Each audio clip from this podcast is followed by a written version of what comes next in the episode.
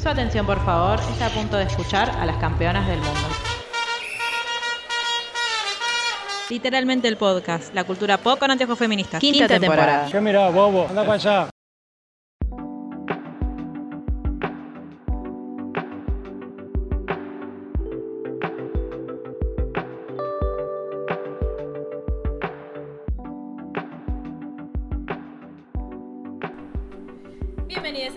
El podcast, nuestro podcast sobre cultura pop con anteojos feministas en un nuevo, eh, una nueva sección, podríamos decir, una sección que venimos prometiendo hace mucho tiempo, pero este 2024 es un año en el que vamos a cumplir promesas porque ya vimos lo que pasa cuando la gente no cumple sus promesas.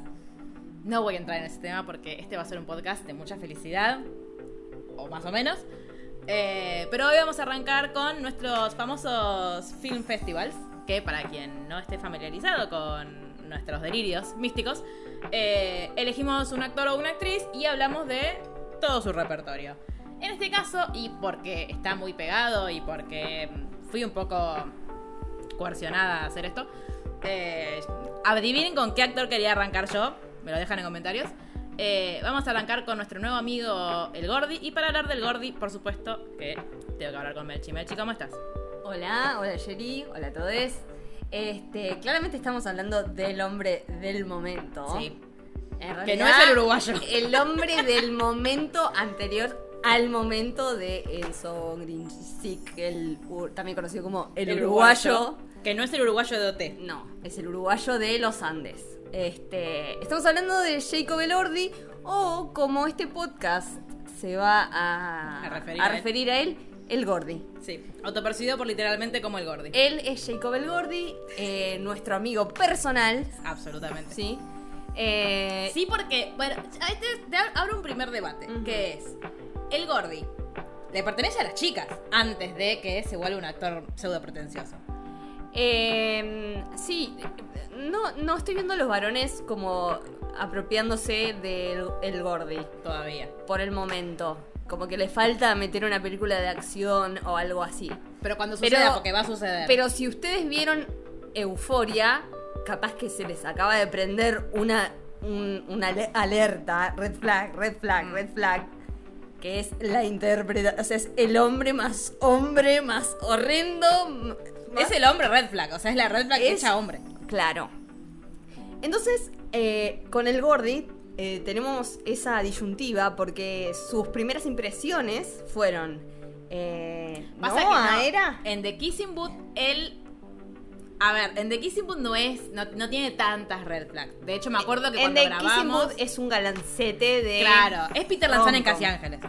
Claro. Eh, ay, te amo. ¿Podemos hacer el Peter Lanzani Film Festival? por Obviamente favor? vamos Ay, a hacer el Peter Lanzani Film Festival. Eh, te amo, sonrisita compradora. Eh, Ok, las chicas que vimos Casi Ángeles sí. somos mejores que todo el resto. Eh, Obvio que sí. ¿Qué estaba? Me olvidé. Ah, no, que en The Kissing Booth.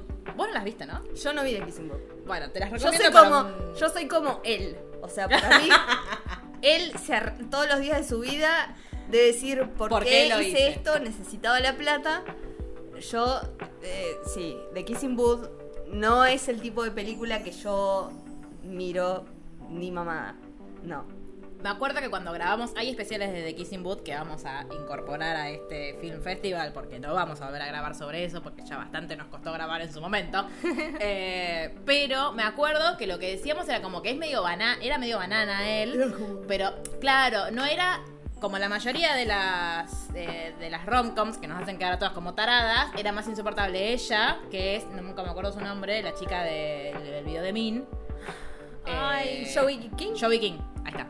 Eh, el otro día se lo quise, se lo quería, le quería decir a Vane y a, y a Luli. Y, le- y la única referencia que me salía era el videoclip de Min y me miraban Bien, como, no tenía ni idea. Ese es el universo cinematográfico de Taylor Swift. Claro. Eh, como que, obviamente que era un papel súper, tipo, era, en ese momento estaban él y Noah Centineo como... Claro, galancetes de Netflix. Exacto. Eran como el Felipe Colombo y, Y Benjamín Rojas. de absolutamente. Netflix. Él era Benjamín Rojas. Porque mm, para mí eh, No, Noah Centineo es- tiene más vibes de Felipe. Eh, En realidad, para mí, Noah Centineo es Ashton Catcher con 15 años. Y voy a seguir sosteniéndolo. Tiene el, el, como Ok. el, el physic to roll, las vibras. Le falta salir con alguien muy, muy grande. Ok. Como en su momento Ashton con Demi Moore. O muy, muy chica como Mila Kunis. Pero Mila Kunis es muy- 70 Show. Ah, ok. Porque no se llevan tanto ellos, ¿o sí? Y no, 4 o 5 años. Lo que pasa es que ella tenía 14, que es algo de lo que vamos a hablar en Sí, este film en este festival. film festival. Eh, pero sí empezaron a... Ah, que ellos salían cuando estaban en The 70, That 70 Eh, Show. sí, ella sí. estaba enamorada de él, dijo. Eh, ahí hubo. Mira que yo a ella- Hubo algo, hubo algo. Mira ahí. que yo a ella en su momento no la quería. Hubo algo. Ahora ahí. ya, bueno, la acepto. Hubo algo ahí. Eh, ay, tuve de Ashton Catcher, tenemos que hacer un Ashton Catcher. Vamos a hacer un festival. Y vamos a traerle a Luli a hablar de Muy Parecido al Amor porque en su momento fue una de sus películas favoritas. Qué gran película Muy Parecido al Amor. Te amo, Ashton Catcher. Eh, Sí. Em, y por el otro lado tenemos Euforia, Claro. el infame y asqueroso y terrible Nate Jacobs, probablemente uno de los personajes de televisión más eh, crudamente nefastos y al mismo tiempo como, no sé, como que en la serie está eh, sobreexplicado por qué es la basura de persona que es. Y él es tan buen actor que vos decís, este tipo me da miedo. Entonces yo lo veía el Ordi por fuera de Euforia y decía, "Mm, sí, este chico es lindo, pero me da miedo. O sea, es todo lo que está mal. Porque para mí era Nate, Nate Jacobs. O sea, yo en ese momento era Sherry odiando a Florence Pugh. Florence Pugh, otra candidata a eh, Film Festival. Sí. Eh, Sí, pero por favor, yo, no- yo no voy a grabar el episodio de cosas porque me da miedo. ¿Qué cosa? ¿Midsommar? Sí. No, no, pero podemos hacer así como un. Tipo, agarramos una película de Florence y metemos así como ahora que estamos hablando de The Kissing Booth y. Euphoria y. Uy, podemos hacer que no hicimos el año pasado Don't Worry Darling. Claro, la, película que nos cagó la Podemos centrarnos en Don't Worry Darling. Podemos Sí, porque hablar- yo de Amy March no voy a hablar más.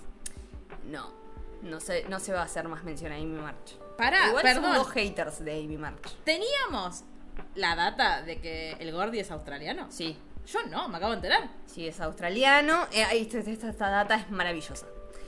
Jacob Lordi es australiano, es descendiente de eh, euskeras. ¿En serio? Exacto. Y en una entrevista a él le preguntan, eh, eh, "Ey, ¿es verdad que sos descendiente de españoles?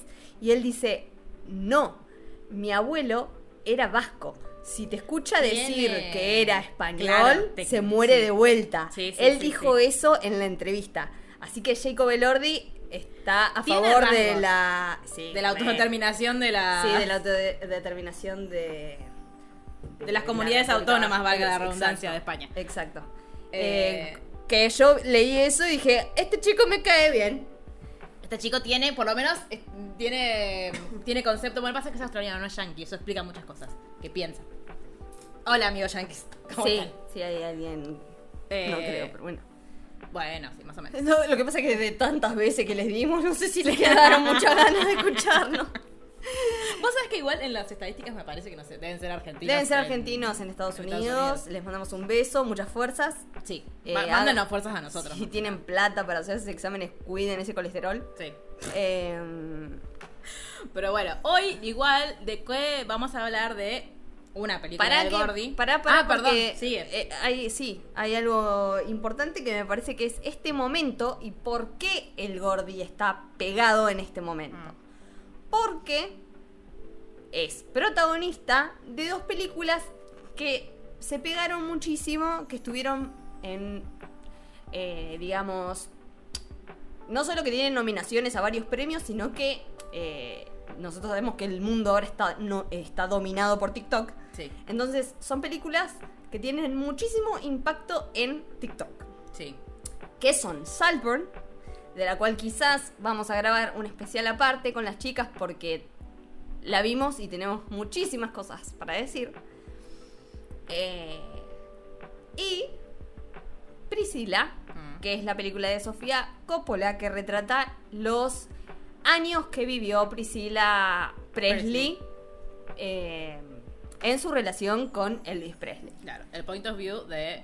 Es el pop de Priscila, exacto. Nunca una película tranqui el Gordy. O sea, post Kissing Booth no hizo más algo light. No, no, no, no. Yo creo que. mm, ¿Cómo es lo que le dice mm, Hugo Arana de Franchella? eh, él está. lle- No, era Emilio Dizzi, ¿no? Ah, Emilio Dizzi, perdón, era Hugo Arana. Eh, lo que pasa que Jacob el, el Gordy está con el temita del prestigio. Exacto, sí. Quiere ser un actor Eh, prestigioso. Está con el temita del prestigio, que es algo que yo dije de Tom Holland en su momento, eh, cosa que Tom Holland no está logrando. No. Y ahí hay un vínculo en Sí, común decir, sí. Porque, eh, y esto es algo de lo que obviamente yo iba a hablar, el Gordy es compañero de elenco de Zendaya en Euforia y tuvieron ahí un romance de cine. Son los dos exnovios de Zendaya. Así ¿Ya que. podemos decirlo? Sí. Eh, quizás estamos tirando una primicia. Bueno, chicos, acá. No lo sabemos. No. Literalmente tiene data. No lo sabemos. Este, estamos esperando la confirmación. Fuentes dicen. Sí. Fuentes cercanas al artista dicen que. eh, no, pero pensé que aparte ibas a tirar el, el punto de contacto con el otro hombre del momento. Y Tom Holland. ¡Ay! y Tom Holland. Y, y aparte, está, está, a un gra- está a dos grados de separación de Enzo, el uruguayo. Ah, ese, sí, es el uruguayo. Porque Enzo, el uruguayo, lo, lo conoce a Tom Holland, que fue el host de la presentación de La Sociedad de la Nieve. No fuimos al re carajo. Sí. No tiene nada que ver esto ya ni con el Gordy ni con Priscila. Pero bueno, hoy elegimos hablar de Priscila porque, bueno, básicamente porque es la película que vimos las La- claro, dos, la vimos. la película que tenemos en común. De Eh. hecho, yo fui como muy espontáneamente al cine a verla. Y después me enteré que vos también había sido. Porque en realidad esto, primero ya arrancamos diciendo que es una película de Sofía Coppola. Y es una película que es una producción de movie. Movie que, como que a mí a veces me, pasa esto de pensar como... o sea, claramente no es una película indie, porque la dirige Sofía Coppola. A ver, ¿no? Pero, eh, como esto de. Me, me sorprendió un poco verla en el cine porque en su momento se había dicho que se iba a estrenar en el movie. De hecho, yo estaba esperando que se estrenara en la plataforma. Y de repente entré a la cartelera y estaba para ir a, ver en cines comerciales. Y dije, bueno, mejor. O sea, prefiero verla en un cine con aire acondicionado que en mi casa muriendo de calor en verano. Eh, y yo fui sin saber demasiado de, ni de la vida de Priscila, ni de Elvis, ni nada, solo teniendo referencia a, a Austin Butler, que sigue trastornado. A mí me pone un poco mal eso igual, porque siento que él le puso tanto a Elvis y que de repente ya hay otro nuevo Elvis, como que fue víctima del, del- del capitalismo más cruento. Sí, este, es la- eh, Hollywood es cruel. Sí, muy cruel. Eh, porque además aparece el pibe con el que salía tu novia antes, porque Jacob Elordi salió con Kaya Gerber, que ahora es la prometida de Austin Butler. Este, que hicieron de hecho una producción de fotos igual a, a- tipo imitando a Elvis y a Priscila. Turbio. Raro. Pero bueno, en fin. Este. mm, Yo fui sin eso, como con la única referencia de saber que yo fui más que nada por Sofía. Yo fui por Sofía porque me gusta muchísimo el cine de Sofía Coppola por su estética. Sí. Yo no estoy esperando historia, no estoy esperando guion, no estoy esperando. Es como Go Girl, give us nothing. No, tipo, solo cositas quiero- lindas. Claro, yo quiero lindos planos. Sí. Y siento que los. Bueno, el- hoy justo escuché a una chica hablando de esta película que decía que, como estéticamente de todas las de Sofía, fue la que menos le gustó. Para mí es preciosa. O sea, no es María Antonieta. Para mí María Antonieta es increíble. Pero es otro setting. Pero, claro. O sea, el- es, es el. María Antonieta es hashtag ropitas. Sí. Acá hay ropita, pero no tanta porque no es. Para mí hay ropitas, hay un montón. Para mí retrata looks. O sea, si vos tenés pres- presentes looks de Elvis y looks de Priscila, eh, están y están recreados contra bien. Este. Y para mí la cinematografía de Sofía Coppola es sobre la imagen. Sí. Sobre la imagen. Podría ser tranquilamente cine mudo Sí. y sería un cine bellísimo. Bueno, es como la discusión esta de que se da en literatura entre el, bueno, el entre los que lo importante es la historia que estás contando o los que dicen no, lo importante es la forma en la que lo contás, tipo las palabras que usás, como el, incluso el cómo suena lo que en, en la cabeza lo que vos estás diciendo. Sí, sí, sí. Y siento que Sofía hace mucho de eso con, con esto de que, viste, cuando, te- cuando te dicen que una película es lenta porque esto, porque tiene tipo escenas o tipo tiene planos que es. Como es, mostrar una cosa linda. Sí. Que no, no sé si no sé si aporta contexto, pero siento que hace que la película respire un poco y que en realidad sí te está contando algo. Y siento que esta película tiene mucho de eso. Sí. Me hizo acordar un poco a, a After Sun, lo voy a decir. Por- Sí, tiene, tiene cosas. Tiene cosas. Eh. Salvo que tiene música y que tiene una música excelente. muy linda. excelente.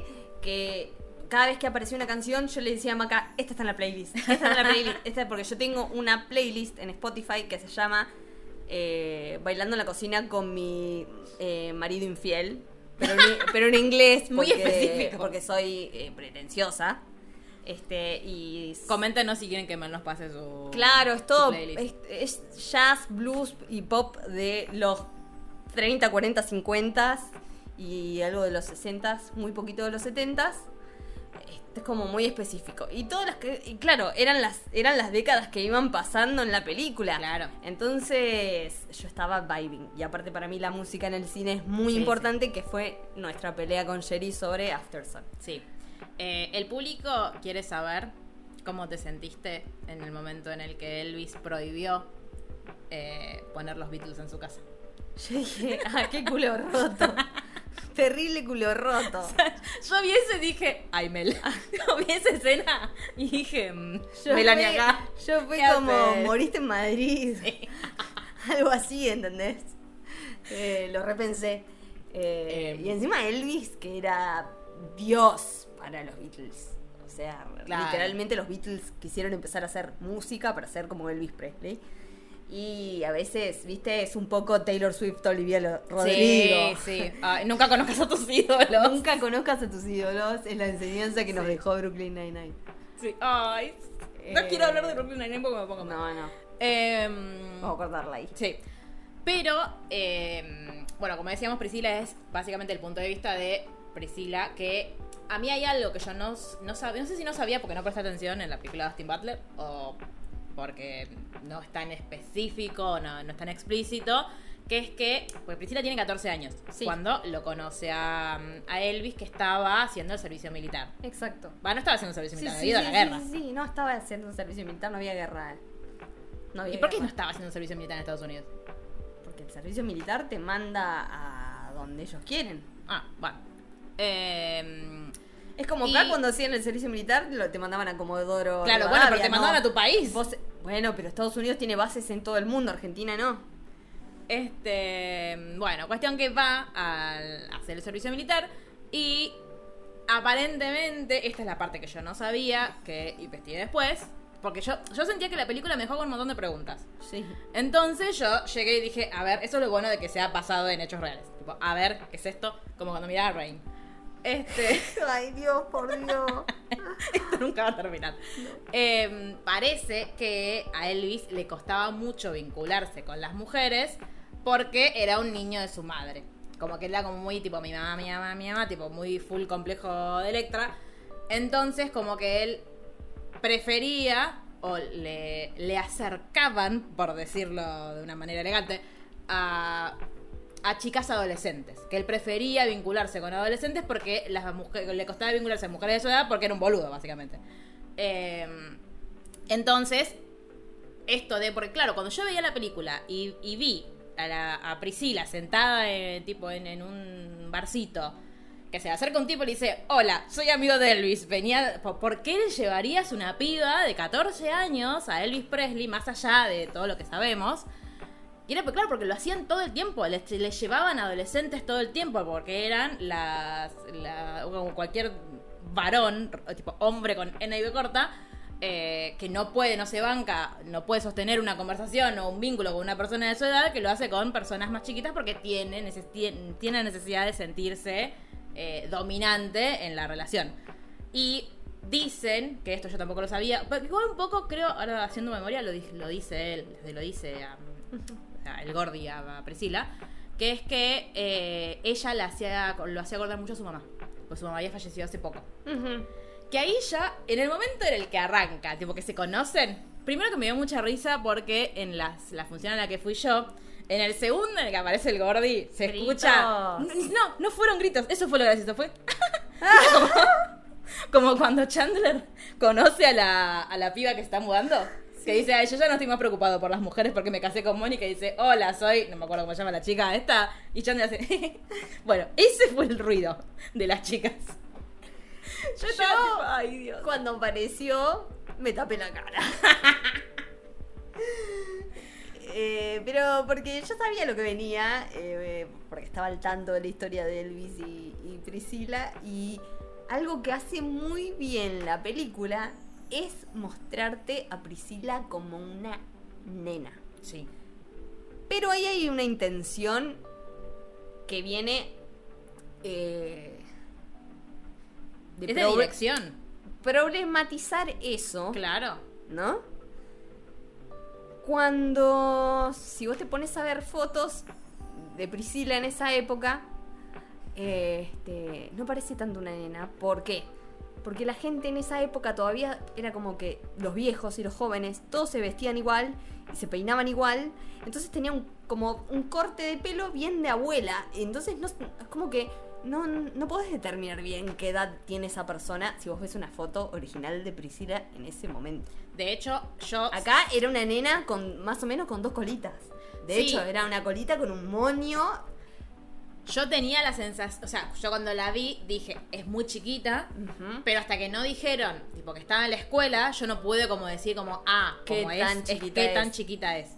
Eh, y en el- desde el segundo que arranca a hablar, o sea, a mí lo que me gustó mucho de la decisión de Sofía, porque es una decisión de dirección, de Sí. esto que vos decías, de como demostrar todo el tiempo la diferencia abismal que había entre ella, como, como- con sus actitudes, y él, es que lo- todo lo que dice es una red flag. Y era tan gracioso, o sea, a mí lo que me resultó gracioso de la película, o sea, gracioso porque es terrible, pero es esto, yo salí del cine y le mandé un mensaje a Mal diciendo, tengo un nuevo género cinematográfico, cinematográfico favorito que es directoras mujeres que, ha- que exponen lo idiotas y lo ridículos que son los varones. Tal cual. Porque eh, para mí es, es, es tan burdo toda la película. Él, cómo la trata, cómo es eh, el tipo, desde manipulador hasta violento, pero Sí. es, es- parece que es una sátira. Sí. O sea, yo lo igual, veía. igual eh, para mí lo es. Sí, pero digo, está, para mí está bueno como no, el- no recurrir siempre como a lo más formal o a lo más como ceremonioso para hablar de las violencias. No, no, no, dejarlo así. en ridículo. Claro. Sí, sí, totalmente. Y desde que le hice tipo, "Ah, sos muy madura para tu edad. Ay, y yo, no, "Ah". Ay, no. Aparte, lo, de nuevo, lo Todo. gracioso era, en mi fila del cine éramos todas mujeres y más o menos creí yo que éramos todas de la misma edad, seguramente ellas eran mucho más jóvenes que yo. Pero entonces era como el gesto corporal del montoncito Sí, sí, o de agarrarse la cabeza. En, en mi sala era lo mismo, era como todas eran como manos al- a las sienes, como diciendo, esto lo escuché, Sí. o esto lo viví, esto lo fui testigo de esto mil veces, pero también la sensación de, loca, es Elvis Presley y ella está viviendo El sueño de todas. el sueño de todas, ¿entendés? O sea, es... es- como cuando fuimos a ver One Direction. Y todas Depiladas, tipo, pelito atrás de la oreja. eh, ay, no me gusta Harry Styles. ¿Entendés? Escribió Wattpad. Tal cual. O sea, literalmente es un fanfic la vida de la mina. Sí. Porque los fanfics son hor- horrorosos. Sí. Porque obviamente una nena de 14 años no puede estar con su ídolo de 24. Un hombre de 24 años no puede estar con una nena de 14 ni en 1950 y pico ni en 2024. Pero ¿qué pasa? Este, Estaba mucho más la normalizado. en ese verdad es que estaba súper normalizado. Yo le decía a Maca que más o menos mis abuelos llevan 6 años. Hmm, Y también cuando empezaron a salir mi abuela tenía 15. claro. ¿Entendés? Sí. Eh, es un montón. Bueno, una de las críticas a la película que leí, que mm, seguramente era una crítica, bueno, no vi, ya no leí quién lo dijo, Sí. pero era esto de como, ay, bueno, ustedes se quejan, pero en esa época era normal.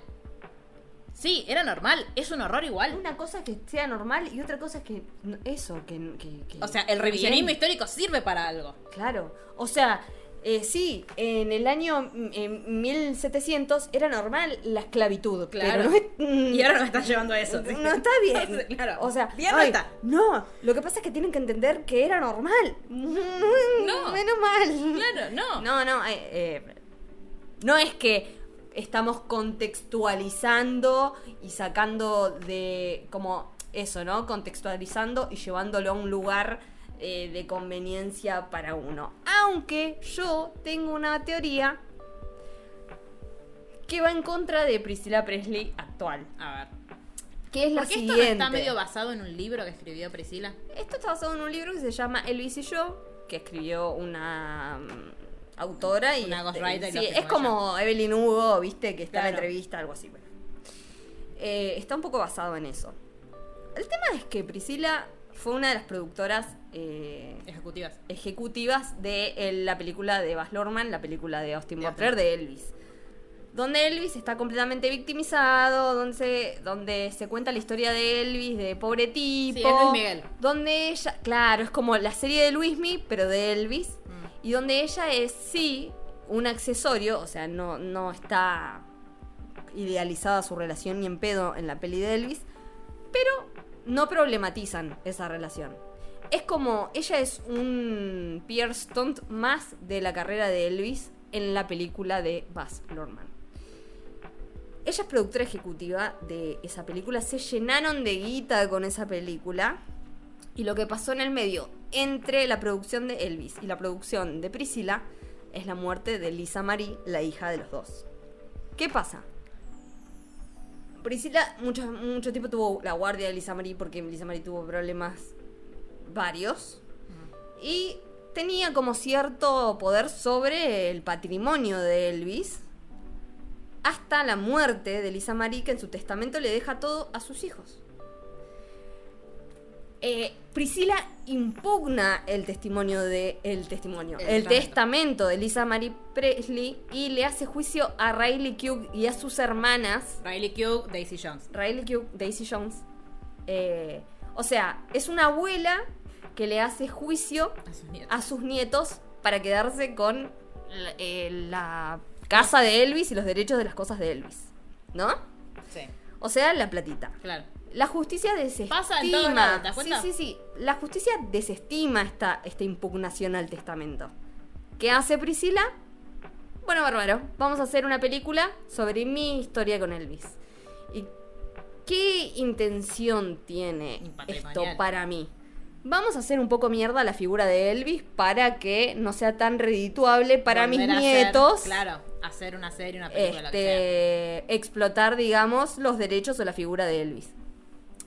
Eh, de todas formas es su historia y tiene todo el derecho del mundo de contarla. Obvio. Eh, es una historia terrible porque no nos parece nada bien. No. Este, pero tampoco nos vamos a hacer las boludas. O sea, hay una intensidad. Aparte se metió con Riley Q, que es mi nandita. Claro, escúchame. No, no, no, no. Todo tiene un límite, Priscila. No, no, no, todo tiene un límite, porque a vos te pueden pasar un montón de cosas malas en la vida, pero nada justifica ser mala abuela. No. Absolutamente nada. Que el que le entre el saco. Al que le quepa el sallo. Eh, a mí una cosa que me gustó mucho, que al principio me ponía nerviosa de la película y después cuando terminé siento que lo entendí. Lo entendí igual, quizás es, yo le estoy dando una significación que no tiene. Es que ella, desde el minuto cero, pero ella tiene, al principio tenía, bueno, en casi toda la serie tiene muy poquitos diálogos. Casi no habla, no dice nada, no decide nada, que es un poco en lo que la fue convirtiendo Elvis también. Porque obviamente esto que decíamos recién, de estás conociendo a tu ídolo. A mí, el, en el momento en el que, porque aparte él le infantiliza todo el tiempo. Mm. Cuando le dice tipo, ay, y los chicos sigan escuchando mi música, o ya se, ay, tengo miedo de que se hayan olvidado de mí. Elvis. Están escuchando los Beatles. claro. De hecho, no, no le pregunta en un momento porque le- ella le, le nombra como, Mm. No, "Che, eran otros. Era antes, era antes. eh, ¿A quién escuchan lo- los chicos ahora? Después dice, bueno, le le nombra un par de bandas, bueno, y a vos. Eh, y después ya cuando, o sea, segunda red flag, en el momento en el que, eh, bueno, esto, esto es algo que yo no recuerdo que haya dicho explícitamente en la película, pero quizás me lo perdí, que sí lo, lo vi en la, en la nota esta que leí, que eh, Elvis tenía un mambo con las mujeres vírgenes. Y que al, al parte de que él en, en un momento le dice tipo, vamos a guardarlo para un momento especial. Y era como, flaco. Eh, cuando le dice a ella tipo, no, no me olvides, cuando él, él se vuelve a Estados Unidos y ella se queda destrozada, pobrecita. Eh, tipo, como, espérame, pero yo no lo- yo en ese momento no lo sentí como espérame, tipo, no cojas con nadie. Sino como, espérame, pensá todo el tiempo en mí. Eh, y eso que lo sostiene después, como ella no tiene poder de decisión, ni siquiera de cuando ella quiere tener relaciones. No, eso está terrible. Jamás. Como, no, todavía no. Ahora, el, para mí el, el momento eh, histriónico de la película es cuando le agarra el, el, mm, delirio místico con los libritos. Que era tipo, Elvis. Lo peor es que ella le dijo, tipo, che, ¿no te parece que estos libros, no, no, no? Y tuvo que llamarlo el padre para decirle, tipo, che, basta, o sea, deja de volver Basta los libros. con el mambo místico Claro. porque no vende. Claro, o sea, nadie. No, No, no soy George música. Harrison. Claro. Ya quisieras. Eh, un beso, Luli. Y mm, siento que sí fueron construyendo mucho eso de que ella se sentía como que. Siento que el- ella es muy. Supo hacerlo muy bien como actriz. Esto de sin necesidad de decir nada, de, construirlo con un diálogo, de cómo se sentía y cómo se, aparte como no como el entorno, construyendo esto desde la incomodidad, desde el sentirse todo el tiempo dejada de lado y a la vez tener esa contradicción de decir tipo, chino, es porque yo lo amo y él me ama, entonces como yo todo esto lo tengo que hacer en el momento en el que llega y le cambia todo el look para que sea igual a la madre. Que le dice, te vamos a teñir de, de morocho. y- Negro, para que destaquen más tus ojos. Eh, Es terrible. a mí algo que siempre me dio impresión, antes de las películas y todo, tipo, sabiendo Elvis, Priscila, m- siempre me perturbó muchísimo, porque es algo que me perturba en la vida, eh, lo parecidos que Sí. eran entre ellos. Son También. Muy parecidos. También. Son muy, muy, muy, muy parecidos.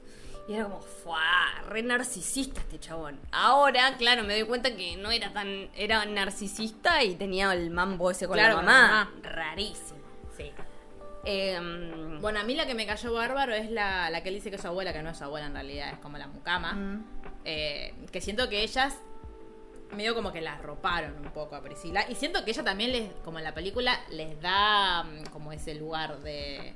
como que las cuida, entre comillas. hay un poco en la película una intención de mostrar como tres estadios en la vida de. No, no, no. No en la vida de Priscila, sino en la estancia de Priscila cuando llega a Graceland, que es la mansión de Elvis. Que la primera es sola. Sola, como contemplando todo ese lujo en el cual iba a vivir ella ahora. O sea, es como la dueña, entre comillas, porque para mí era más como un pajarito en una jaula que la dueña y señora de esa casa. Y sí, si el padre la agarró el primer día, le dijo: acá no entra nadie, vos plata no vas a tener. Por eso. Este, el padre de Elvis, que era Luisito Rey. Sí. Chicos, sí. Eh, o el papá de Britney, más o menos, es lo mismo. Es un patrón que se repite. Eh, después ella interactuando con las mujeres de Graceland.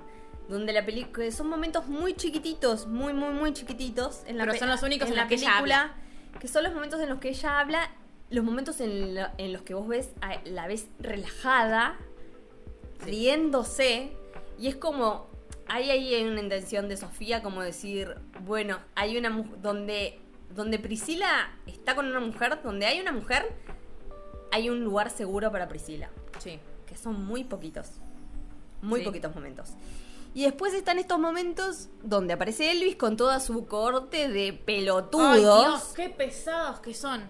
este Pues aparte estaba el, el tipo No. este que, el que la llevó a ella, que mm, encima esto, esta cosa medio, incluso también como de medio de pacto entre varones, de mm, ya desde el principio. De sí como- de- te consigo una minita Eso y el chabón con el papá de ella también. Como de, ah, bueno, sí. obvio eh, obvio A mí Re. me dio risa también cuando va él a decirle... Eh, es que en realidad en, hay, hay versiones de la historia en las que el papá de Priscila eh, medio como es parte de todo ese Claro. desde el inicio, Claro. no una vez que ya se conocen. No, desde antes. A mí me parte mucho el alma la. Cuando, primero, para otra Y eso, y eso en la película, en la película, que dicen que el papá y la mamá le decían, no, no, ¿cómo vas a salir con él? ¿Cómo que la mamá le dice, buscate a alguien de tu edad? Eh, hay versiones distintas. A mí, la que supuestamente sí existió, comillas, ¿no? Porque. eh, que primero, viene, antes de eso viene una escena que para mí fue muy graciosa, que es cuando ella vuelve, la primera vez que va, que vuelve toda con el maquillaje Ay, sí, corrido y los padres la miran. ¿Qué, ¿Qué pasó? ¿Qué? Que igual ahí dicen que fue como también medio un shock de, claro, ella volvió teñida, con otro look, como nada que ver a la Priscila que se fue y eso, obviamente a los, a los papás medio como, o a la mamá por lo menos como que le prendió una lamparita o una señal de alerta y después cuando la madre se la, a mí eso me, me puso mal cuando la madre se la va a llorar y dice ¿por qué? él puede tener a la mujer que quiera ¿por qué vos? ¿qué te ve en vos? que también es un poco lo que le pasaba a ella ella tampoco entendía por qué Elvis la quería porque era como medio esta y él se lo hacía sentir también Sí, como totalmente. Medio esta cosa como de yo soy un rey y te estoy eligiendo a vos. Te estoy eligiendo a vos, pero te estoy denigrando porque a la vez tipo, te traigo a, a los Estados Unidos, pero eh, haces lo que yo quiera, eh, venís a cuando yo te llamo, eh, dormimos juntos, pero hasta donde yo digo. Bueno, eso es un paralelismo. la drogó. O sea, durmió dos días la tipa. Eso es un paralelismo. Va, no es un paralelismo. Es una coincidencia con María Antonieta. ¿En serio? No, o sea, es algo que pienso yo. Ah. O sea, ella es la esposa del rey, Ah, sí. como María Antonieta. Sí, sí. Ella se tiene que trasladar desde su lugar de origen, bueno, no de origen, pero desde donde vivía con su familia, a el territorio de el rey.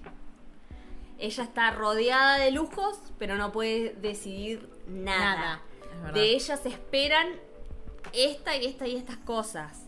Eh, tiene un montón de gente que está mirándola todo el tiempo y juzgando todo lo que hace. Eh, no tiene la posibilidad de eh, darse a conocer ella como es.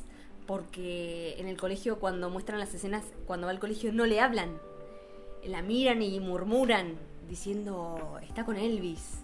Eh, seguramente, no sé, como... Bueno, y es un poco la lógica que, que tío, trayéndolo a, a hoy, es la lógica que utilizan lo- los varones que son violentos y manipuladores, que es abstraerte de cualquier eh, vínculo social que vos tengas. Entonces, al momento de pedir ayuda, no puedes pedirla. Porque no sabes a quién, ¿A o sea, no, sabes- no tenés a quién recurrir. Es como romper las redes de las mujeres, como que más allá de, de- de esto que decíamos, de bueno, la señora esta que lo cuida.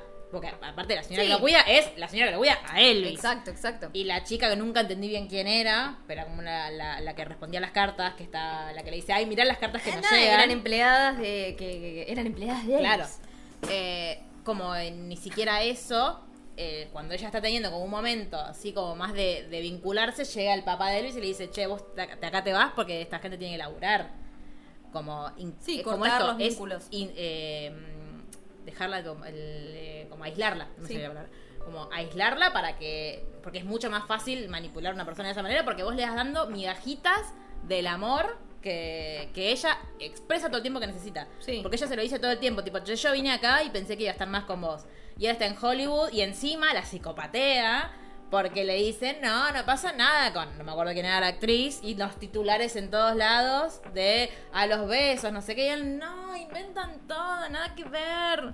Y diez minutos después, bueno, sí, está bien, estuve con ella. Sí, estuvo con Nancy Sinatra, estuvo con Rita Moreno, estuvo con un montón de minas. Mientras ella. Y a ella la tenía oculta, obviamente, porque. Bueno. Ah, encima eso, e- e- ella en un momento cuando que se le, se le aparece en Los Ángeles y le dice quiero blanquear. Sí. Y él, no, no es el momento. No es el momento. Por favor. Este. Eso es algo igual que se. También otra cosa que se hacía mucho y estaba muy mal. Era eso, tipo, los cantantes, los actores que tenían pareja, eh, las negaban. Claro, de que este, según eh, la explicación que le da él es esta de Porque no, porque eh, eh, No van a querer venir a verme, Las fans, si tengo novia, no, no van a querer. Y aparte el falso te van a hacer la vida imposible, te estoy cuidando a vos. A ver, Taylor Swift te diría que no es falso. No, claro que no. Eh, yo que soy la Pero novia toma- del claro. uruguayo te diría que no es falso. Pero dejar que la piba tome la decisión.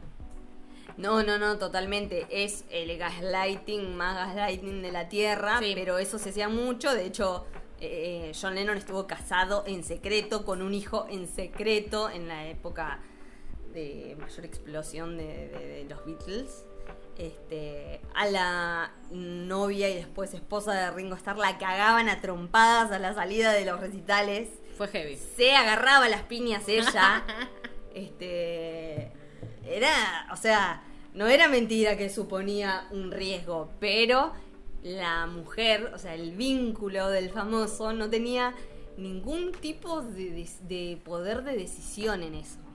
Nada. Y está esto, ¿no? No, lo hago para protegerte. Pero en el medio se va volteando todo lo que camina. Claro. Y aparte en ese momento yo estaba, ni siquiera ella quería coger y él le decía, no, no. Como, vos tenés que esperar a que yo decida. Eso- Yo voy a saber cuándo es el momento. Y te lo voy a contar. Y bueno, está esto de como él tenía como este morbo con, con las mujeres vírgenes que en el momento en el que cogen y ella queda embarazada, él, adiós. Ah, es tremendo. Como el... Incluso cuando le dice, tipo, ella recontra embarazada y él, me parece que tenemos que tomarnos un tiempo. ¿Qué? Flaco. Y Y ahí ese ella, es el- reina, que le dice, Dale. "Perfecto", Y se va. Decime cuándo tengo que sacar todas mis cosas. Es cuando ahí es cuando empieza a saber cómo manejar Tal la cual. situación. Em, Porque lo de que él la echa es antes, ¿no? Lo que agarra dice, le agarra, empieza a tirar la ropa Sí, en la valija. eso es anterior, eso es anterior. Este, Porque ahí ya escala Cuando- a violencia verbal y física. Eso es cuando él vuelve de Los Ángeles una vez y y ella le dice, me mentiste, sí, estabas Ah, con sí. esta mina. Y él la trata de loca y le dice, ¿sabes qué? Te tenés que ir. Y él agarra, agarra una valija, tiene una valija y empieza a tirar sus cosas, eh, perdón por los spoilers, ¿sabes? no sé si Bueno. se dieron cuenta, hasta ahora que estamos contando toda la película, pero bueno. Este... mm, Y ella queda tirada en el piso llorando, destrozada. ¿Y qué hace él? Perdóname, se me fue la mano.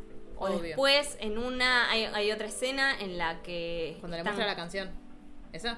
No, cuando están. Ah, cuando le muestra la canción, que le revolea una silla porque ella le dice que no le termina de convencer. Sí, le falta punch, le dice. Como le falta el- el- lo pegadizo. Claro. Y él Le revolea una silla. Pero ¿Qué aparte es le esto? dice- La asamblea de independiente. Bueno, bueno, bueno. Vos podés decir cuando quemen algo en la cancha de River. Este, pero le dice, no te pedí opinión, te dije que me dijeras si te gustaba. Como era como una cosa tipo era sí o no la respuesta, Claro. ¿no? Tipo, ¿quién carajo te pensás que sos para opinar? Yo ahí salté del asiento. Sí, obvio. Eh, Yo me asusté. A mí los hombres violentos me ponen muy del orto, obviamente. Y a mí me pasa con Jacob Elordi que lo tengo demasiado asociado a Nate. Y él es un tipo Claro. muy grandote. Y yo, yo tengo una cosa con los tipos altos que es como un, "Mm, este chabón me pone una mano encima, me sienta de culo. Sí. Entonces yo estaba alerta todo el tiempo. Y en la película es terrible porque ella le llega por el pupo más o menos. Eso, boluda, ella es muy, o sea, Maca me preguntaba todo. Maca me preguntaba todo el tiempo, ¿tenían esa diferencia de altura Elvis y Priscila? Era como No, sí, él era, era más alto y aparte me encanta por- porque Priscila tiene unos peinados que claro que le hace le le, agregan cabeza. como 50 centímetros Claro. y igual sigue siendo Sí. la mitad de él. Ahí ella en la a mí, bueno, otra cosa que me llamó mucho la atención es eh, tipo el trabajo de peinado y maquillaje Es excelente. de cómo va creciendo Excelente cómo marcan el paso del tiempo sin que te des cuenta. Eso es. No, ya en el momento ya en el que la nena es un poco más grande, que están en, en el, en el hotel que él la manda a llamar, yo dije, ¿en qué momento está? Porque es una mujer. Como que ahora creció. O sea, ahora Sí, ya no es más una adolescente. No. Fue tipo. Pasa de. En la película pasa de ser una nena muy chiquita que te da demasiada impresión. O sea, Sí. fuera de joda, a mí me dio demasiada impresión. Y yo decía todo el tiempo, por favor, no, por favor, no, por favor, no, por favor, no, que no muestren nada, porque no sabía que era lo que iban a mostrar en la película. Claro. Y era muy chiquitita, o sea, de verdad, una nena de 14 años. Y yo decía, por favor, no, por favor, no. Y es la misma actriz. No sé cuántos años tiene Kaylee, Ya pero es la misma actriz. Y Sí. pasa de tener 14 años a ser una mina de 30, Sí. ¿entendés? Es increíble el trabajo que hacen eh, maquillaje y peinado. Fue espectacular. Es espectacular.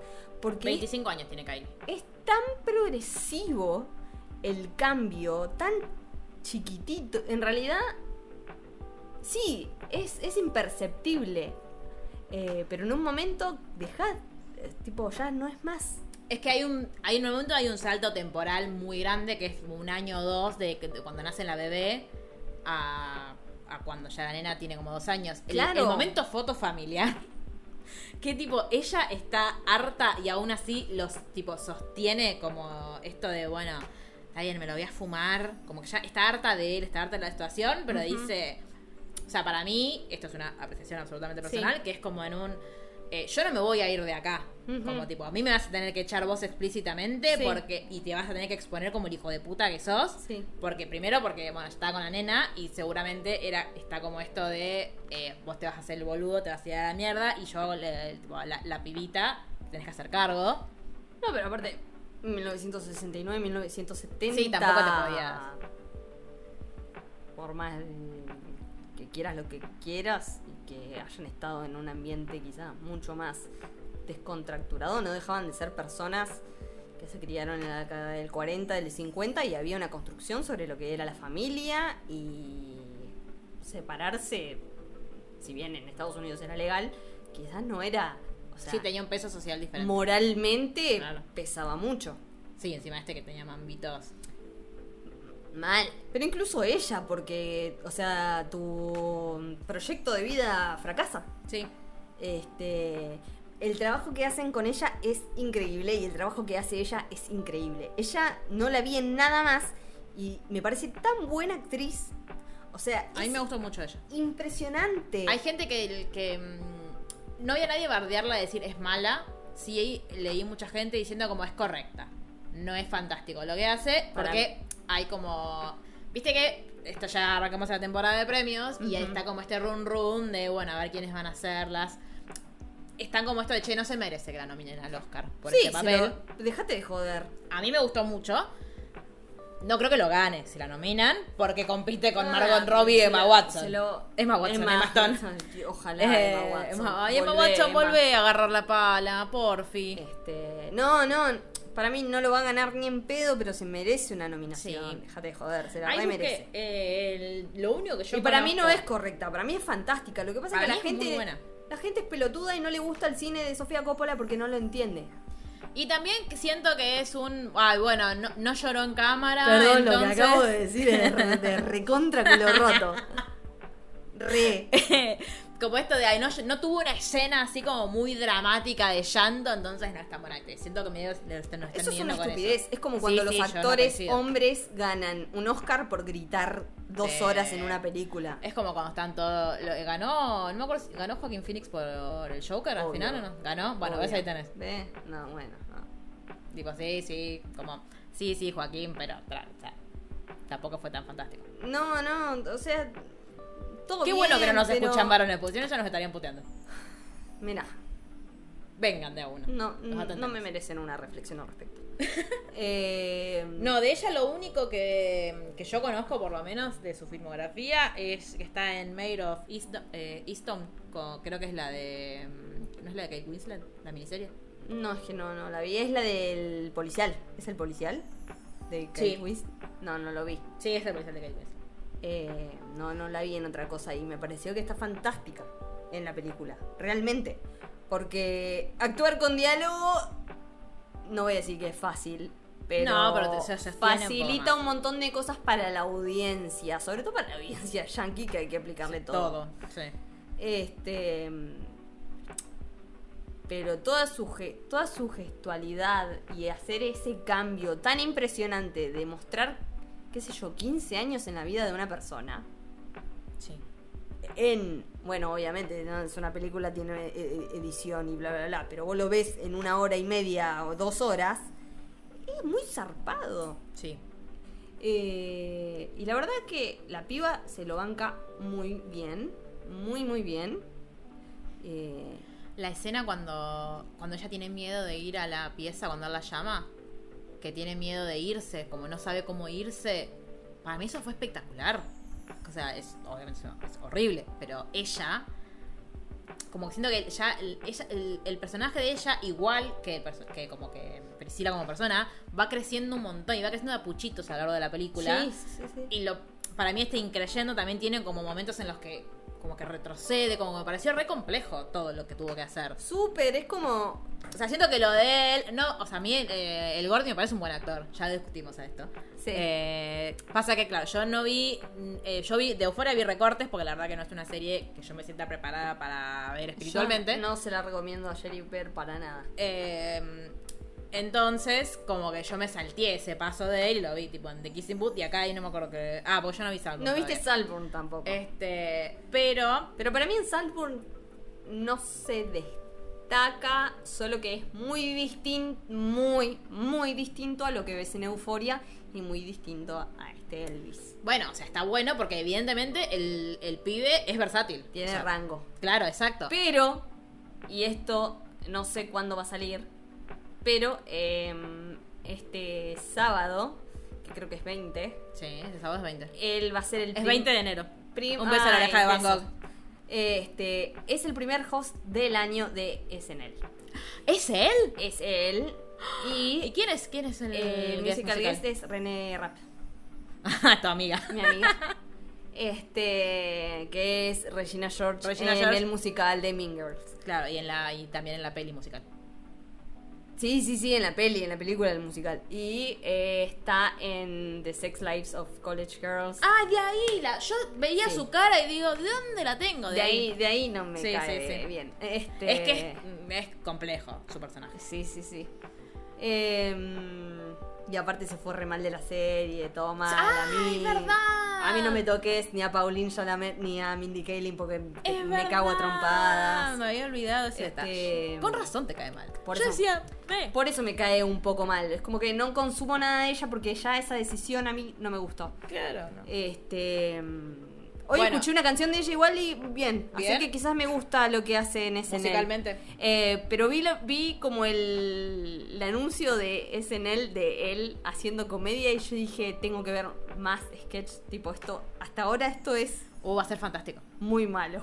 Ah, ¿en es serio? como dedicate al drama. Ah. Pero puede ser que el guion haya sido malo y a mí SNL, Che, che, che, che. SNL estoy viendo los... Eh, Extrañas a Bill Hader. Extraño a Bill Hader muchísimo y obviamente a, Y a nuestro mi amo y amigo señor. personal, Peter Davidson. Este, estoy viendo los de ¿Dónde está en Marcelo este y los de... Eh, Pete está en una, no sé qué está haciendo. Eh, sé que tiene novia nueva, no sé quién es. Mm. Lo último que vi de él es Bodies, Bodies, Bodies. Eh, véanla. Está Peter. ¿Dónde está? No sé, yo creo que la, ¿Está en Blockbuster? la vi en Blockbuster. Ah, ok. Sí. Porque no, yo la, la última que intenté ver de él no pude verla. La de Kaylee Coco. Sí. Y eso que los amo mucho a los dos. No Boluda, esa película es rarísima Sí, y es que me buenísima. incomodó. Eh, miren eh, Meet Cute de Kaylee Cuoco y Pete Sí. Davidson eh, y manden sus opiniones. Sí, por favor. Y si alguien quiere que hagamos algo, historias o algo Sí. sobre la película. Hablaremos de eso. Eh, Mm. Pará, entonces. Va a ser host de SNL y vamos a poder ver a El Gordi en eh, ámbito comedia, que hasta ahora no lo vimos. No lo vimos. Porque es todo drama. Sí, no, porque Kissing ni siquiera es comedia, es como él. Ese es galancito. Chick flick y él De- es galancito. Sí, y de hecho, él es como el. Ay, es como el. eh, Porque el gracioso es el hermano, Claro. no él. Eh, Vos decís que El que es puede lindo- llegar a estar. Porque para mí ella fue muy buena y él fue bueno. Pero no está a la altura de ella en Priscila. Para mí se roba a ella. La película también que la película es sobre ella, ¿no? Pero- Para mí él es un buen partener de ella en la película y hace un excelente trabajo haciendo de Elvis forro. Sí. Para el momento en el que le ponen el. que está tipo, che, ¿te gusta esto? El traje es horrible que le ponen. El traje horrendo que a Austin Butler le, Le quedaba, maravilloso. Bueno, me faltó más de él, ¿por él meneando las caderas. ¿Pero por qué? Porque en esta película Elvis no tenía que ser maravilloso. No. Elvis tenía que ser un patético. Sí. Es que eso está muy bien conseguido, me parece lo mejor de la película. Y Sofía Coppola, chapó, tenés que hacer Sí. que Elvis Presley Sí. sea un ridículo. Sí. Está muy bien logrado. Muy bien logrado. Pero de nuevo, unas caderitas. Unas te pido. Yo creo que si movía las caderas Sí, se moría todas, todo el sí, cine. no, moríamos todas. Nadie quería que eso pase. Fuimos cuidadas por la producción. Sí, Sofía en realidad. Eh, fuimos cuidadas por la producción. Este. mm, Eh, pero bueno, nada, a mí me, yo no sé si, o sea, a mí me resultaría más, o sea, no me, no me parecería mal o incorrecto, pero me resultaría más sorprendente, entre comillas. Si lo nominan a él Si a ella, a él y a no, ella, es no. para matar a alguien.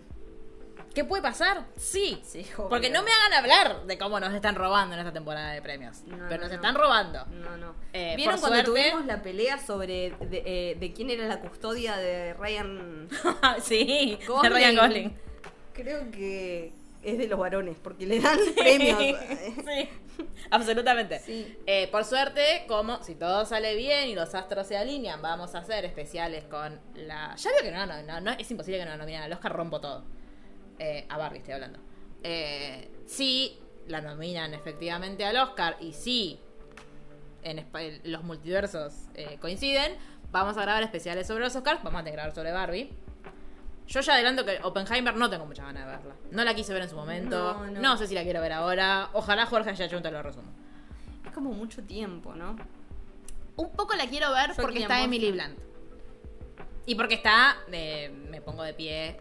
eh, Ah, El tío que Stark. la rompe toda, dicen. sí, no, primero, a ver, yo las críticas que leí fue porque le ganó a Ryan el Claro. premio en los... Voy a hablar de los Golden Globes.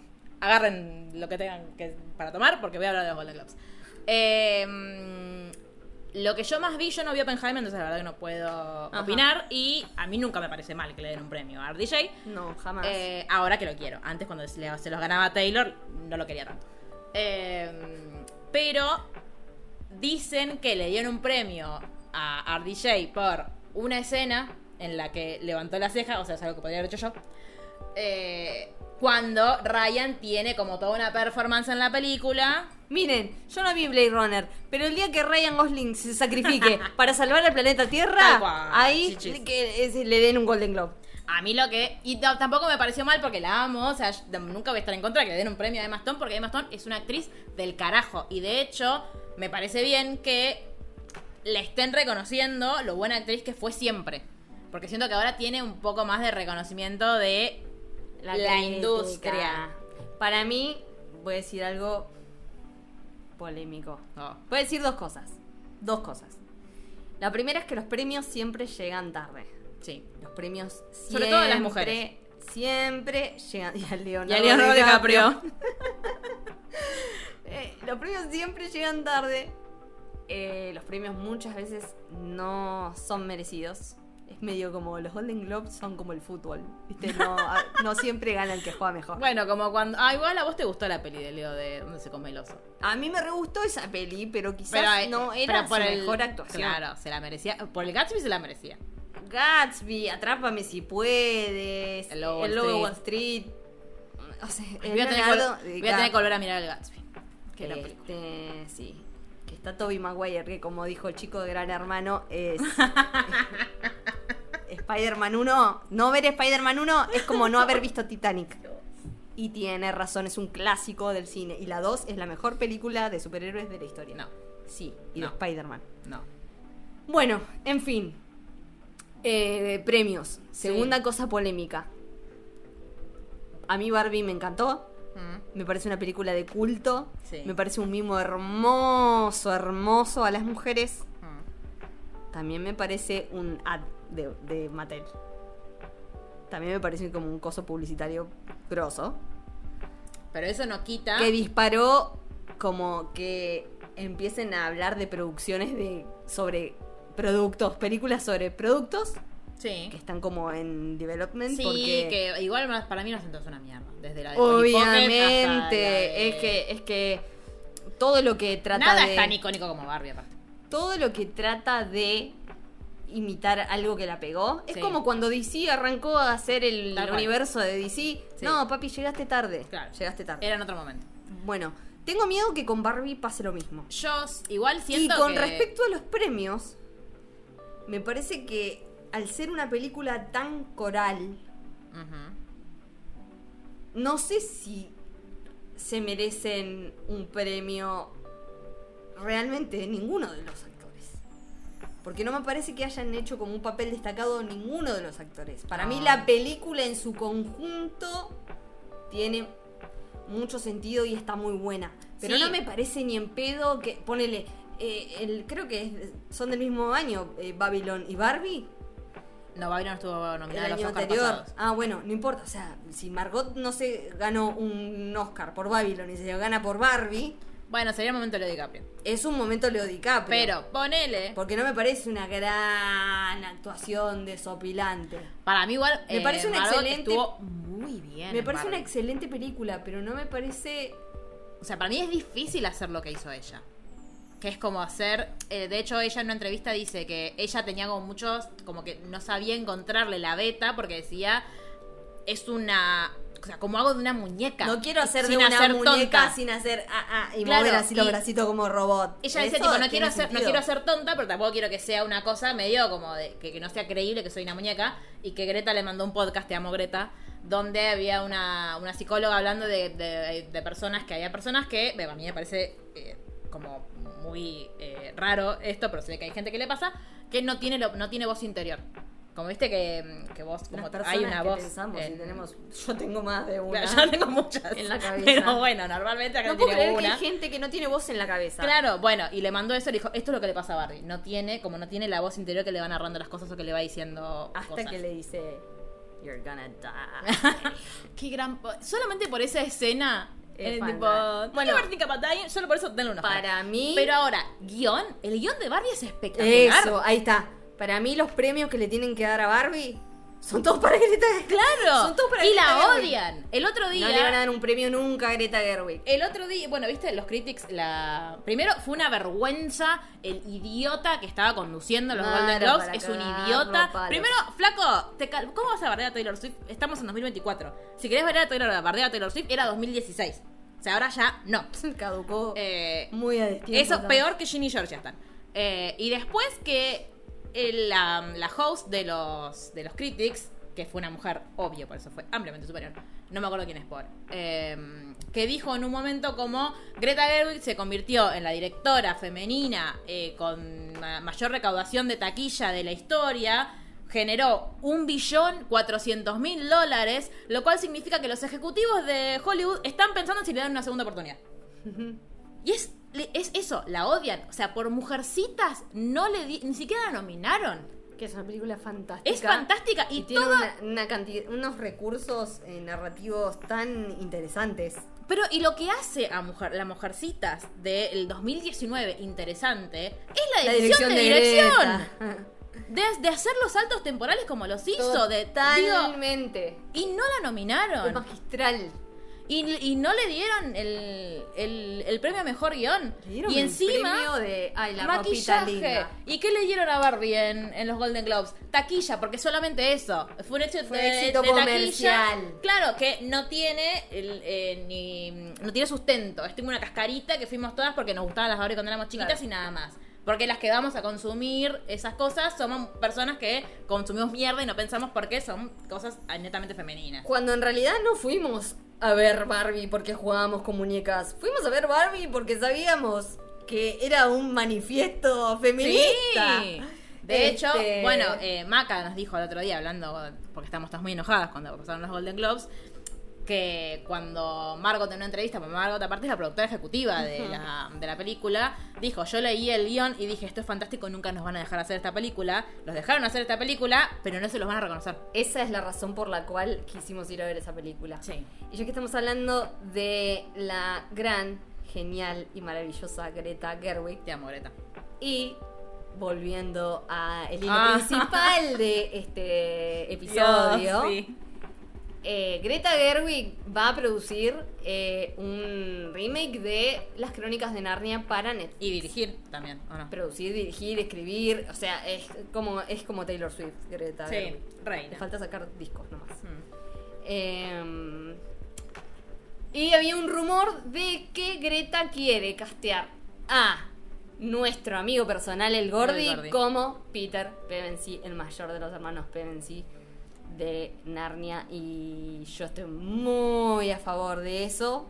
Y creo que lo va a hacer excelentemente bien. Yo no tengo tantos recuerdos de Narnia porque los leí, o sea, los leí una sola vez y vi las películas una sola vez.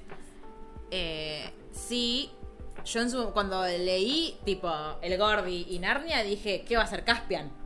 Pero no. No, no, o sea, no no. si- siento que es muy grande para hacer. Lo que pasa es que Narnia es muy amplio, o sea, de- de- Peter siendo rey, ya, detective, Ah, ok. Ok. quiero creer. No, claro, porque No me es parecía Peter eso. adolescente. Por eso me parecía muy pedo. grande. No, no, no, Peter siendo rey para mí. Para Ah, mí. bien, bien, bien. Este, no Ahí sé qué eso. van a hacer de Narnia. Eh, yo tengo como eh, muchas cosas que me obsesionaron en la vida y una de ellas Es es, Narnia. Narnia, que también lo- leí la saga este, una sola vez, pero la leí en el verano de mis 10 años. O sea, es una de las cosas que más me marcaron en la vida. Claro. Y para mí Son es momentos algo canónicos. como. Es un momento canónico y para mí es algo muy sagrado Narnia. Entonces, estoy completamente eh, a favor de que lo haga Greta porque siento que lo va a tratar con muchísimo respeto. Y de hecho lo dijo, Y como que le tiene, le tiene miedo. Sí. Eh, De hecho, bueno, ella es como, siento que es muy como, no obsesiva en el sentido de, como de peyorativo, sino de que de muy detallista, No, y se no, nota es mucho. súper respetuosa y de se la entrega obra. mucho a la, tipo, esto de cuando, mm, cuando filmó Mujercitas, ella se vestía de época, cuando Sí, filmó vestida de rosa. de como- rosa, yo la amo. Es tipo, Greta, ¿podemos ser tu- tus amigas, por favor? Sí. Podríamos, re podríamos ser amigas de Para mí Greta. re podríamos ser amigas de Greta. Re. Quizás nos pelearemos un poco, pero. por- quizás ella es un poco pretenciosa, pero. mm, De hecho, yo en un momento dije: ¿Sabes qué le van a dar a, a Barbie? Le van a dar guion porque escribió con el marido. Pero ni eso le dieron. Bueno. A veces las chicas lindas No, pero digo, pero que así funcionan los, Y tipo, sí, los son unos ejecutivos de, la puta, academia. Ya lo sabemos todo. Pero bueno. La academia, Racing Club. Da, Dios, eh, tóquense el pecho izquierdo. Eh, ahora, eh, damos por terminado nuestro especial, primer especial de eh, el Gordy Film Festival. Vamos a continuar, suponemos que con Salburn. Vamos porque- a hablar de Saltburn, que es la película que vimos la mayoría del, del staff. Sí, Y que es una película que generó controversias. sí. Vi mucho. Controversias. Vi mucha gente, vi más gente hablando mal que hablando bien. Pero. Yo voy a hablar mal. Bueno, anticipos. Sí. ¿Te vas a pelear con alguien? No, por ahora están todas No, porque tu- estamos todos en una. Sí, bien. Bueno, Así que va a estar próximo- interesante, va a estar claro, interesante. El próximo especial será sobre Salburn. Si no la vieron, pueden ir a verla. Está Está Netflix. en Prime. ah, en Prime. Eh, vean Operación Triunfo en Prime, ya que están en Prime ahí chusmeando. Miren Operación Triunfo y háblenme de Operación Triunfo. Necesito hablar con gente de Operación Triunfo. Y escuchen los episodios de The Kissing Booth. Y los de están. Euforia, que también están. Y los de Euforia que también están. Sí. sí, claro. Así que bueno, nos vemos la próxima. Gracias, Melchi. Y también coméntenos sobre quién más quieren que hagamos Film Festival. Sí, sí, sí. Si no dicen Andrew Garfield, los voy a buscar a su casa. Sí, sí, sí. Un besi. Besos, gracias por escuchar.